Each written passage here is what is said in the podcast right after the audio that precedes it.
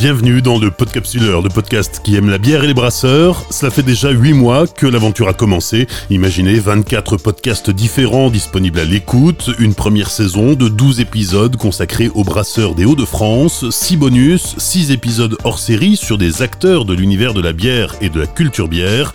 Et surtout, l'autre succès de ce podcast, c'est le nombre d'auditeurs toujours grandissant, tout comme la communauté de fans sur les réseaux sociaux. Merci pour vos messages, merci pour vos encouragements et merci pour votre fidélité. Dans cette nouvelle saison, je vous propose un petit tour de France à la rencontre de 12 brasseurs, toujours autant passionnés et passionnants.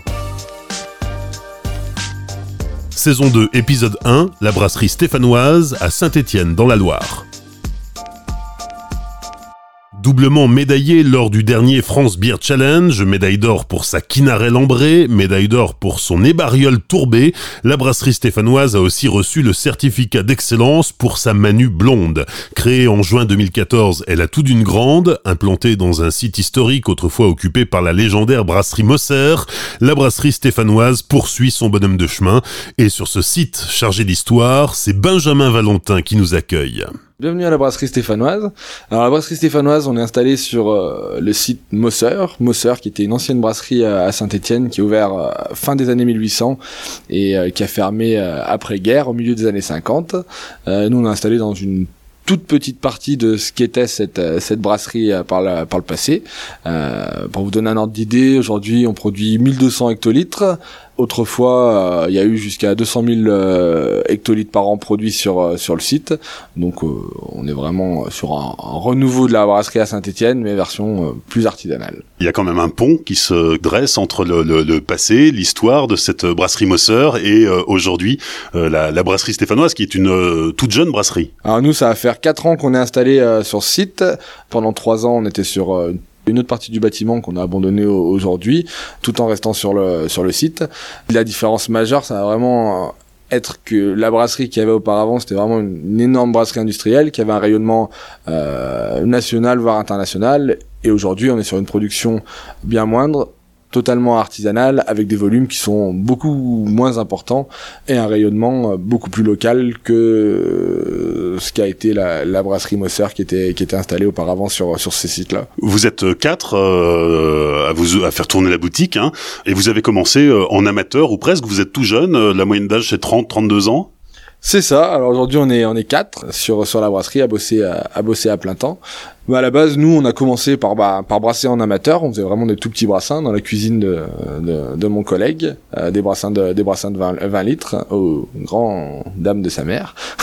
Puis au fur et à mesure qu'on brassait, on s'est dit bah tiens pourquoi pas pourquoi pas en faire notre métier plus tard. On était tous les deux euh, tous les deux étudiants. Euh, bah, le collègue lui, il avait plutôt tendance à chercher sa voie. Il a fait pas mal pas mal d'études, une fac d'histoire, une fac de Sciences Po, euh, les beaux arts, pour au final dire bon il y a pas grand chose qui est qui m'intéresse. Je vais continuer à, à, brasser de la bière dans mon coin. Euh, il s'est renseigné un petit peu sur les différentes formations qui pouvaient exister euh, pour pour la fabrication de la bière. Puis il a trouvé un, BTS agroalimentaire euh, dans le Jura et en parallèle de ça, il a trouvé un apprentissage euh, dans une brasserie qui s'appelait la, la, brasserie, enfin qui s'appelle toujours d'ailleurs la, la, brasserie La Franche à La Ferté, à côté de à côté de Poligny dans le Jura. Là, il s'est formé pendant deux ans vraiment sur sur du plus gros matériel. Ça lui a permis d'acquérir une vraie expérience professionnelle sur sur la fabrication de la bière. En parallèle de ça, bah, moi je suis parti un petit peu euh, à droite à gauche. J'ai travaillé un an en Angleterre.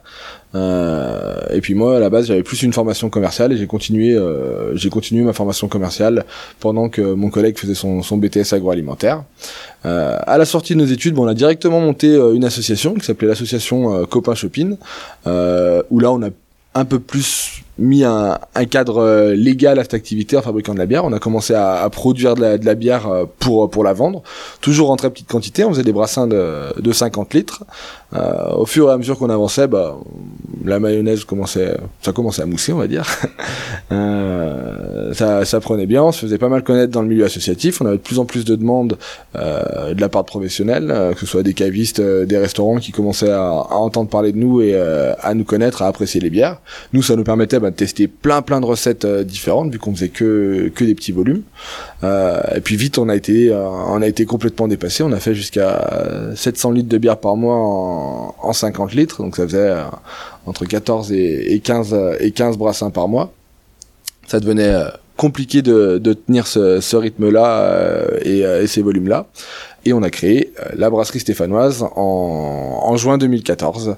Et là, depuis juin 2014, on a installé sur sur ce site Mosser dont je vous parlais dont je vous parlais tout à l'heure. On, a commencé au départ avec une production de, de 400 hectolitres par an on a vite été euh, bah, complètement dépassé euh, par la demande. On a réinvesti euh, dans des cuves de fermentation assez rapidement, un an après s'être installé.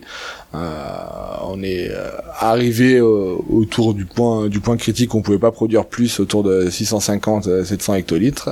Et là, depuis décembre 2017, on a déménagé, on s'est encore un petit peu agrandi et on va être autour de, 1200 hectolitres de, de bière produite. 1200 hectolitres, c'est quand même un, sacré cap. Hein, quand on a commencé à brasser 20 euh, litres, puis 50 euh, litres, 1200 euh, hectos, c'est assez énorme hein, en, en 4 ans pour une petite brasserie artisanale, une micro-brasserie. En même temps, vous proposez non pas une bière, mais aujourd'hui, vous avez quand même un beau catalogue, une douzaine de bières différentes. Ouais, aujourd'hui on propose euh, une douzaine de bières différentes avec des choses euh, très variées, mais toujours euh, toujours assez typées. On va avoir une gamme plus classique.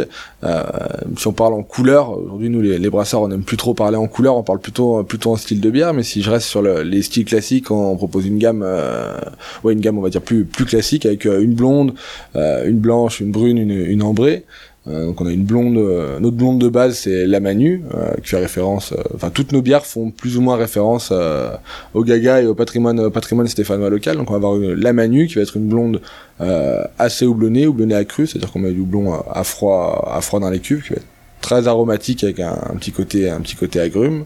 on a une IPA également, plutôt plutôt à l'anglaise assez vert au niveau des houblons euh, et, et, fruité, toujours avec ce petit, ce petit côté agrume. On utilise beaucoup euh, la variété cascade qu'on aime bien, qui est assez facile à trouver parce que nous aujourd'hui on est on est certifié bio sur euh, la plupart des bières euh, la plupart des bières qu'on produit. On a des grosses difficultés euh, d'approvisionnement en, en, houblon bio ce qui fait que ça nous ça nous limite un petit peu dans les différentes variétés de, de houblon qu'on peut utiliser. Donc on va pas être sur des bières avec des gros houblons américains très très très puissants parce qu'ils sont très difficiles à trouver en bio. Ils sont surtout très chers également voilà. Après, qu'est-ce qu'on a? On a bah, la mâchurée, euh, mâchurée, euh, qui veut dire en gaga euh, et tout sale. C'était les mineurs quand ils remontaient du fond, euh, ils étaient tout tout mâchuré, tout noir. Donc ça, ça va être notre stout, une stout pareil à l'anglaise, vraiment sur le café, sur le torréfié et assez sèche. qu'est-ce qu'on a? Une double stout également, la ratapena. Ratapena, qui en gaga veut dire chauve-souris bière noire euh, un peu plus ronde, un peu plus moelleuse. On est toujours sur sur une stout, euh, vraiment ce côté euh, ce côté torréfié très marqué, très poussé, mais un peu plus gourmand que que la mâchurée. après en bière un peu plus spécifique, on a les barioles. Les barioles, c'est c'est une expression qui veut dire voir les étoiles, euh, soit quand on est sous, soit quand on s'est cassé la figure, avoir les, avoir les ébarioles. Et là, c'était, c'est notre bière d'hiver qu'on a fait, un petit peu plus forte en alcool. On va être autour de 7,5, couleur euh, rubis. Et sa particularité, c'est qu'on va utiliser 20% euh, de, de malt tourbé fumé, fumé à la tourbe. donc, on va vraiment retrouver tous ces goûts, tous ces goûts de fumée de tourbe qu'on peut retrouver dans certains, dans certains whisky écossais, notamment les Hailey, et qui va apporter vraiment cette, cette spécificité. Euh, voilà, puis après on a, on a plein d'autres bières qu'on aura l'occasion de déguster euh, un peu plus tard. Alors c'est intéressant de voir aussi que dans le, le, choix des noms de, de, de vos bières, euh, vous voulez rester ancré dans cette région stéphanoise avec son, son patrimoine minier, son parler gaga. Ça c'était quelque chose qui vous semblait intéressant plus au niveau patrimoine ou plus au niveau marketing? Bah les deux, on va dire. Nous, on est tous les trois des enfants du pays. On est tous les trois nés à nés à Saint-Étienne. On a grandi ici. On a vu euh, bah, l'évolution de la, de la, ville avec une grosse euh, grosse crise de l'emploi due euh, bah, à la fin de, de l'industrialisation. On a vu bah, Manu France fermé.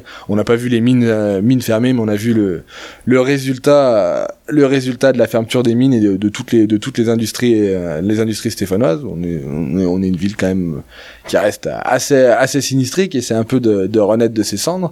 et on est assez fier de on est assez fier de de tout ce patrimoine. Fier de pouvoir montrer qu'il peut, qu'il peut se passer des choses à, Saint-Etienne et on est assez fier de, de mettre en avant bah, et ce patrimoine euh, linguistique en, entre guillemets et, euh, et mettre en avant bah, l'histoire euh, l'histoire stéphanoise bah, qui fait ce qu'on est aujourd'hui qui fait ce que ce que la ville est, aujourd'hui.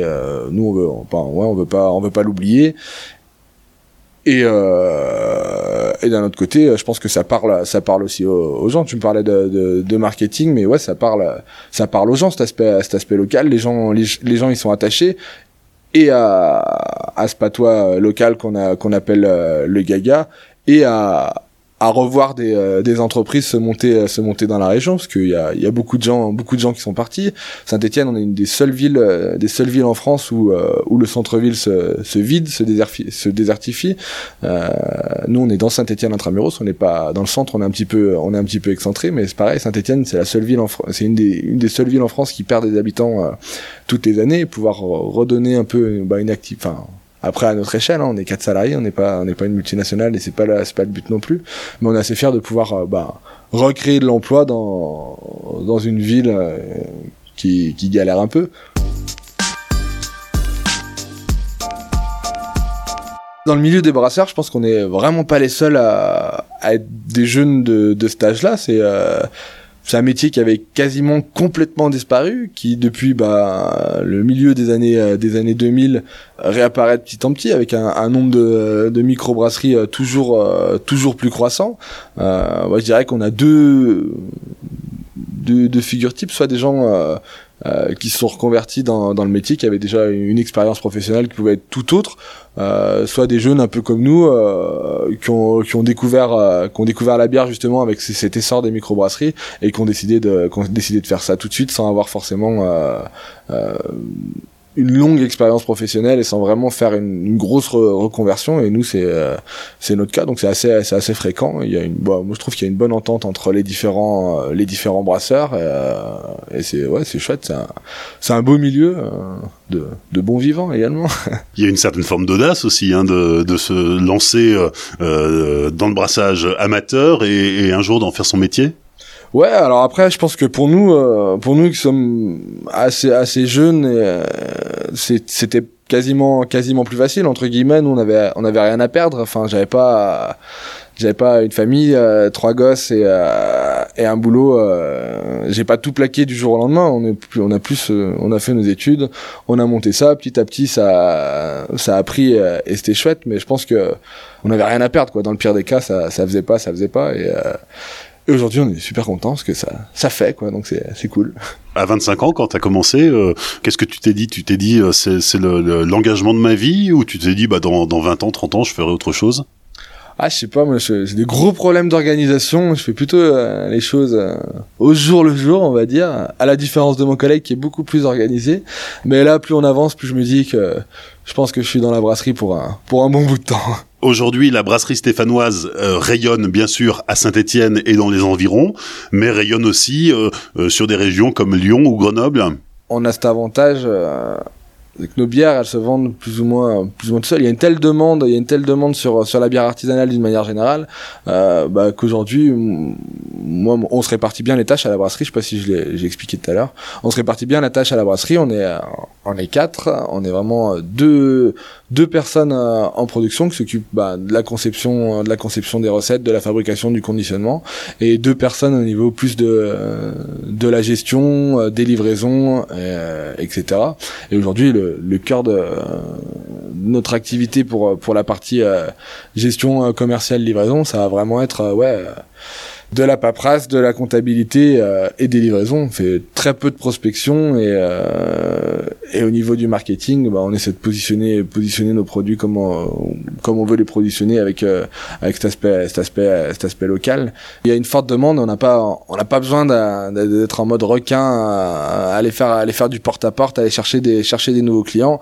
90% des, des, clients avec qui on, on travaille aujourd'hui, c'est des gens qui sont venus nous voir et c'est le bouche à oreille aujourd'hui vu les volumes qu'on fait, ça peut paraître beaucoup comme ça, 1200 hectolitres, mais euh, sur une ville, sur une ville comme Saint-Étienne, ça représente, ça représente rien comparativement au volume de bière qui est écoulé, qui est écoulé sur place, ça, ça, représente rien. Donc tout, toute la partie euh, prospection, communication, c'est fait quasiment euh, par le bouche à oreille, un peu par les réseaux sociaux, mais euh, mais voilà, c'est tout quoi. Au niveau du rayonnement, on va on va plutôt rayonner en local. On travaille beaucoup bah, sur Saint-Étienne, Lyon, euh, Lyon et Grenoble principalement. On bosse beaucoup avec avec Lyon, Lyon qui est une ville bah, c'est incroyable au niveau de la, diversité où il y a une vraie, culture bière. Euh, malgré les, euh, les tensions footballistiques qui peuvent exister entre nos deux villes, je pense qu'à Lyon, il y a, vraiment un, gros travail, un, gros déblaiement qui a été fait et où les gens sont de plus en plus portés vers la bière artisanale et vers la diversité de la bière artisanale et où il y a vraiment des gens, des et des consommateurs de bière qui sont, avertis, qui sont connaisseurs et, euh, qui s'y intéressent de plus en plus. Ouais, si la Manus était appelée Aller les Verts, ça aurait peut-être moins fonctionné sur Lyon. Ah, je pense que ça aurait été, euh, ça aurait été plus compliqué, encore que, euh, encore que pour le moment, on, s'appelle la brasserie stéphanoise et, et, tout va bien pour tout va bien pour nous à Lyon. La brasserie stéphanoise où on peut venir brasser euh, en tant qu'amateur pour s'initier à l'art du brassage parce que c'est un art. Hein. Vous avez créé là depuis mars 2018 euh, des, des ateliers de brassage. Voilà, c'est ça. Donc, avec le déménagement qu'on a fait en, décembre 2017 euh, et maintenant depuis mars mars 2018 où on a on a fini les travaux, on a lancé des ateliers de brassage où on propose aux gens bah, de venir à la journée euh, fabriquer leur propre bière. Donc, c'est un peu euh, le retour aux sources, un peu comme comme on a commencé avec du matériel un peu plus un peu plus un peu plus sophistiqué. Bah, le but, bah, c'était de partager partager un savoir-faire, montrer aux gens bah, que brasser de la bière c'est pas compliqué. Brasser de la bonne bière, c'est c'est c'est autre chose, mais euh, brasser de la bière en soi, c'est pas c'est pas très compliqué. Il y a pas besoin d'énormément de, de, matos pour faire des des petites quantités de bière. Euh, proposer un moment convivial euh, aux gens sur une journée où on leur propose bah, de choisir euh, parmi une dizaine de recettes de bières différentes qu'on qu'on a mis au point, de venir fabriquer leur propre bière.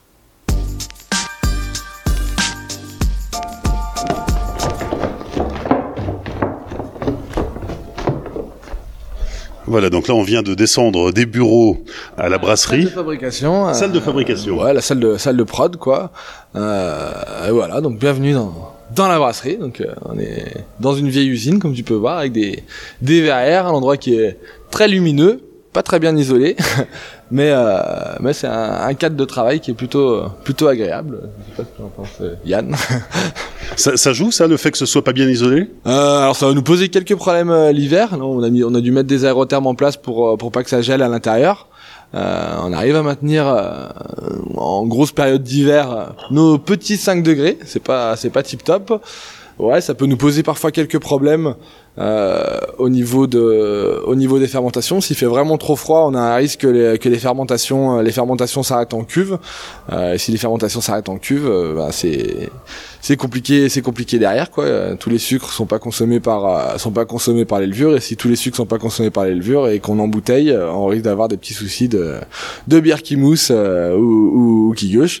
après pour l'été, il fait très chaud, il fait très chaud à l'intérieur. La bière ça aime pas trop le chaud, mais on a la chance d'avoir un, un groupe froid qui est quand même bien bien dimensionné qui, qui nous permet de refroidir les cuves euh, facilement. À la différence de l'hiver, on peut pas réchauffer les cuves. Donc là, on est entre les palettes de, de bouteilles vides et, euh, et, et, et, les, les, sacs de, de céréales. C'est ça, donc euh, des bouteilles vides, du malt.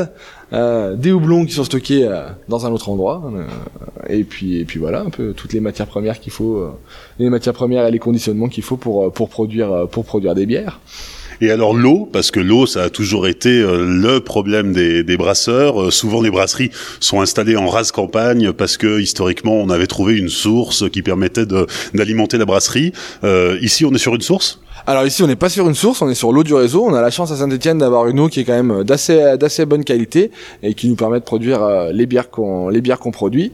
Pas de problème au niveau de l'eau. Euh, faut savoir que la brasserie, ça demande euh, énormément énormément d'eau parce que pour euh, un litre de bière produit il faut environ 5 litres faut environ 5 litres d'eau entre les nettoyages les pertes d'eau etc c'est une activité qui consomme beaucoup d'eau alors ici on va avoir trois trois cuves de fermentation bah si tu veux on va commencer on commence par les, oui. les, cuves de, les cuves de... on y va là c'est les bottes ouais, voilà. alors ici on va avoir on va avoir trois trois cuves de fabrication euh, qui vont permettre bah, l'élaboration de ce qu'on va appeler le mou de bière. Ah, ben, ça sonne. J'arrive. Interrompu par une livraison, je coupe l'enregistrement et nous retrouvons Benjamin Valentin quelques minutes plus tard. On a, là, on a reçu nos, nos, nos t-shirts qu'on a fait faire et c'est un petit, c'est un petit pied de nez au journal Le Monde qui avait titré, qui avait fait un article il y a un, un ou deux ans sur, sur Saint-Etienne et qui avait titré euh, Saint-Etienne, capitale, capitale des taudis. Du coup, euh, du coup, on a fait des t-shirts, les meilleures bières de la capitale, Astérix, des taudis. autodérision stéphanoise. Puis là, on est sur euh, sur les guinguettes du, du. Là, tout l'été, on organise euh, tout l'été, on organise des apéros mix sur euh, sur le parc sur le parc du musée de la mine où on a une petite buvette où on sert bah, des produits locaux et de la bière artisanale dans dans le parc dans le parc du musée de la mine. et du coup, ça, ça nous bouffe ça nous bouffe pas mal pas mal de temps. Donc, la grosse activité, ça sera ça sera pour ce soir. Pas de brassage aujourd'hui. Aujourd'hui, on, on passe des fûts. Ici, on est au milieu des cuves. Voilà, au niveau des, des cuves qu'on va avoir, on va avoir trois cuves euh, pour pour la fabrication, pour ce qu'on va appeler bah, l'élaboration du, euh, du mou de bière, c'est-à-dire un jus euh, un jus sucré non non fermenté. Donc on va avoir cette cuve là, c'est ce qu'on appelle la cuve d'empâtage, qui va nous servir à faire infuser nos céréales, notre malt avec de l'eau chaude et qui va nous permettre d'extraire tout le sucre qui est contenu dans les céréales pour le transformer ensuite en, alcool via via la fermentation. Cette cuve elle va également servir de cuve de, de filtration. Ensuite, on va avoir une cuve euh, qui va nous servir à, faire chauffer de l'eau. C'est une bâche d'eau chaude, c'est ni plus ni moins qu'une qu'une grosse bouilloire. Euh, de cette cuve, on va récupérer bah, l'eau chaude, que ce soit pour euh, pour l'empâtage ou pour ou pour le nettoyage. Ensuite, au milieu, cette cuve un peu plus un peu plus massive, ça va être notre cuve d'ébullition. donc ça, ça va nous permettre de faire bouillir euh, le mou de bière, le mou de bière sucré, et c'est à ce moment-là qu'on va ajouter euh, les houblons qui vont apporter ben, l'arôme, le parfum euh, et l'amertume dans les bières. derrière nous, on a des cuves de des cuves de fermentation. Donc ces trois cuves, c'est des cuves qui font environ 20 hectolitres, dans lesquelles on va mettre euh, deux brassins, puisque nous, quand on fait une fabrication, euh, on fabrique 10 hectolitres de, 10 hectolitres de bière d'un coup. Euh, donc pour remplir ces cuves, il va falloir qu'on empile deux brassins. On va brasser un type de bière un jour. Le lendemain, on va brasser exactement la même bière et on va empiler le brassin sur sur le brassin de la veille dans, ces cuves là. Et ensuite, là, on va avoir quatre cuves de cuves de fermentation de, de 10 hectolitres dans lesquelles on met un, un seul brassin d'une bière différente pour pour chaque cuve. Et là, elles sont pleines, elles sont vides Alors elles sont pas toutes pleines, elles sont pas toutes vides. Euh, tac tac tac, celle-là est vide et après on a une, deux, trois, quatre, cinq, six, on a six cuves qui sont pleines, donc deux cuves dans lesquelles on a mis deux, deux brassins. Et après qu'est-ce qu'on a? On va avoir une quinarelle en fermenteur 1, une café, donc euh, notre IPA, la quinarelle c'est notre ambré, une manu, une glutte blonde, une gambelle et une HAPE, une bière, euh, bière blanche, une bière blonde au gingembre. Après vient l'étape de, la mise en bouteille, évidemment. L'étape de la mise en bouteille et de la mise, euh, mise en fût, ça va dépendre, ça va dépendre des cuves. Ici, on va avoir euh, une machine qui va nous servir à laver les fûts. Euh, on peut les laver d'avance avec cette, machine, c'est bien pratique. Ça, ça fait partie du matériel qu'on a acheté en déménageant là depuis depuis décembre de 2017, qui nous simplifie quand même pas mal la vie par rapport à auparavant où on devait démonter chaque fût euh, un par un et laver avec un, une petite machine une petite machine bricolée. Euh, ça nous permet euh, bah, de ouais vraiment nous, faciliter la vie pour la partie embouteillage c'est pareil on vient d'acheter un, un, groupe embouteillage qu'on a acheté en avril 2017 euh, faut savoir qu'auparavant, on a fait jusqu'à 600 hectolitres de bière par an euh, à la tireuse Sibec, donc euh, très manuel, où on mettait les bouteilles une par une sur la tireuse et où on capsulait euh, toutes les bouteilles une par une avec une, une capsuleuse, une capsuleuse manuelle. Et depuis avril 2017, on a acheté cette machine qui, pour le coup, nous simplifie merveilleusement bien la vie et dont, dont on est très très satisfait. Ça permet de bah, étiqueter, étiqueter en amont, embouteiller, capsuler et après on encartonne de manière de manière manuelle. On n'a pas d'encartonneuse automatique euh, ou quoi que ce soit. Voilà. Et la bière refermente en bouteille Toutes nos bières refermentent en bouteille. Donc ici, on a une cuve qui est un petit peu différente des autres. C'est notre cuve de resucrage, dans laquelle on va transférer notre bière euh, des fermenteurs après après une étape de garde euh, plus ou moins longue en fonction en fonction des bières. On resucre euh, juste avant l'embouteillage, on va être autour de 5 grammes de sucre de sucre par litre.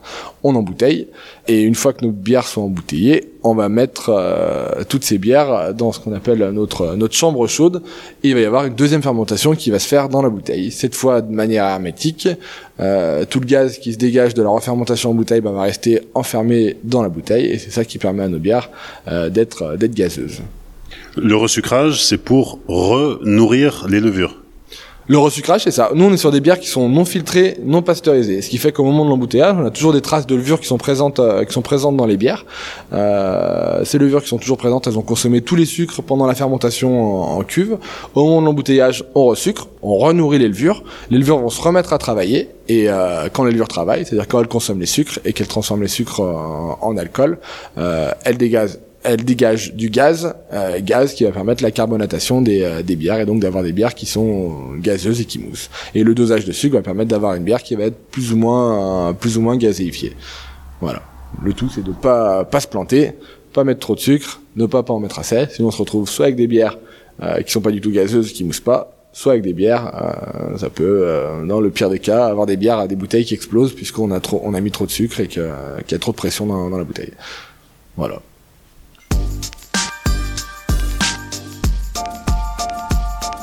Les cinq dernières minutes, la dégustation. Impeccable. Du coup, là, je vais te faire goûter euh, la glut triple. Donc là, on est sur euh, une bière dans laquelle il va y avoir trois céréales différentes dedans, de l'orge, du blé et de l'avoine. Euh, donc trois maltes, enfin les trois céréales maltées quoi. La spécificité de ce triple, c'est que comparativement à certaines triples belges qui vont être très lourdes, presque presque écœurantes, parce que vraiment assez fortes en alcool, là on est sur une triple qui est houblonnée à cru, ce qui va lui apporter bah, beaucoup de fraîcheur. Et, nous dans la bière on parle de buvabilité, une bonne buvabilité du coup. Voilà. Donc c'est une triple qui est assez assez traître hein, puisqu'on elle fait elle fait 8 degrés. Nous la couleur on est sur une couleur assez assez cuivrée euh, cuivrée euh, et voilà.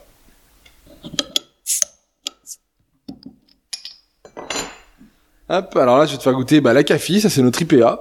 Euh, donc c'est une IPA euh, assez simple qui va être très vert au niveau des houblons puisqu'on est sur des variétés anglaises. Euh, il y a un peu de chinook qui va apporter un, petit côté agrume, agrume, agrume fruité. voilà, tu vas me dire ce que t'en penses. Santé. Santé. Hop. Alors là, on va goûter la chapeux. Donc ça, c'est la chapeux, c'est notre ginger ale, une petite bière blonde toute légère euh, au gingembre. On va mettre à peu près 10 kg de gingembre pour 1000 litres. Et sa spécificité, c'est qu'au lieu de faire un houblonnage accru, on va faire un gingembrage accru. Euh, c'est-à-dire qu'on va ajouter euh, la moitié du, gingembre qu'on va mettre dans, notre recette à froid, à froid dans les cuves. Ce qui fait qu'on va avoir une bière qui va être très aromatique au niveau du gingembre, avec un côté piquant qui est très peu présent, mais ce côté aromatique qui va être, qui va être prédominant sur, sur cette bière-là. Hop ah, Moi je me suis épargné la triple, je te, l'ai laissé. Santé Santé. Alors, Benjamin, pour terminer, où est-ce qu'on trouve aujourd'hui euh, les, bières euh, produites par la brasserie stéphanoise euh, peut-être en dehors des, des traditionnels euh, bistrots euh, qui ont pignon sur rue à Saint-Étienne? Alors nous on travaille euh, avec tout le monde, sauf avec la grande distribution. Donc on va travailler beaucoup avec le CHR, café, hôtel, restaurant, épicerie fine, caviste, beaucoup avec le milieu associatif. après au niveau des restaurateurs, on est assez fiers. Aujourd'hui on travaille avec avec trois gros. Euh, qui est basé basé vers Rouen, donc euh, qui est étoilé étoilé Michelin. On bosse un petit peu avec euh, avec Marcon aussi, Régis Marcon qui est sur qui est, qui est situé en Haute-Loire. voilà, on essaie de, de positionner nos, nos, bières plutôt sur sur du sur du haut de gamme avec un, un produit spécifique qu'on trouvera pas qu'on trouvera pas en, en grande distribution quoi. C'est une belle reconnaissance de se retrouver à la carte des de restaurateurs étoilés. Alors bah, c'est à la fois une euh, une belle reconnaissance puisque on va dire qu'on peut considérer qu'ils ont les papilles euh, les papilles adaptées à déguster un, bon produit, mais c'est aussi euh, bah, la preuve que que la bière retrouve sa place sur sur les tables de la même manière que le vin. Il y a autant d'accords à faire euh, et bière qu'il y en a à faire avec des, des mets et des, et des vins. Et, euh, et ça c'est chouette. Et c'est pas c'est pas seulement une reconnaissance pour nous mais c'est une reconnaissance pour euh, pour la bière. La bière a, a toute sa place sur euh, sur sur les tables de la même manière que que le vin. Et, et c'est chouette qu'avec cet essor des microbrasseries aujourd'hui ben, on arrive à remettre bah, la bière la bière sur table et à en faire un produit noble entre guillemets. On est bien loin de la bière de soif on est loin de la bière. Après, je pense que la bière de soif a toute sa place, a, toute sa place également. On produit aussi des des bières de soif, mais je pense qu'il y a qu'il y a vraiment des choses à faire aussi au niveau de de la bière de dégustation et euh, et des accords qu'on peut faire avec euh, avec la avec la nourriture, euh, avec les bières. Alors si je veux manger chez Trois Gros, qu'est-ce qu'on va me proposer? Euh, On a notamment fait un accord avec la mâchurée, donc notre stout, sur une sur une panna cotta au café. Merci à Benjamin Valentin et à toute l'équipe de la brasserie stéphanoise pour leur accueil lors de l'enregistrement de ce podcast. Comme pour chacune des brasseries visitées ensemble, rendez-vous sur les réseaux sociaux du Podcapsuleur, Facebook, Twitter et Instagram pour découvrir la brasserie stéphanoise en images. Vous pouvez aussi liker, partager, commenter. N'oubliez pas de laisser 5 étoiles sur iTunes et rendez-vous dans 15 jours pour une nouvelle étape de ce Tour de France à la rencontre des brasseurs. Nous poserons nos micros au soleil à Toulon. D'ici là, souvenez-vous, L'abus d'alcool est dangereux pour la santé, alors savourez, mais sans forcer.